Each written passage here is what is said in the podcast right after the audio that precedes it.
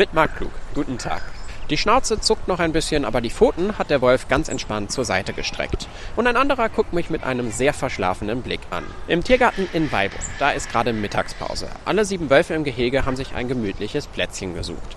Normalerweise sind die Wölfe aber aktiver, gerade in den Nacht- und Abendstunden. Und da gibt es morgen Abend etwas ganz Besonderes hier. Da ist die Dunkel-Munkelnacht.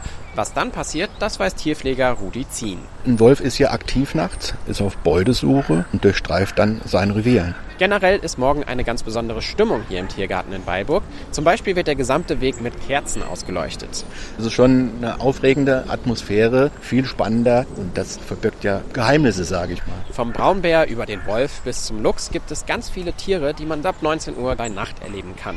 Passend zur Jahreszeit gibt es hier übrigens auch ein Lagerfeuer, wo man sich aufwärmt und sogar etwas Leckeres vom Grill kaufen kann.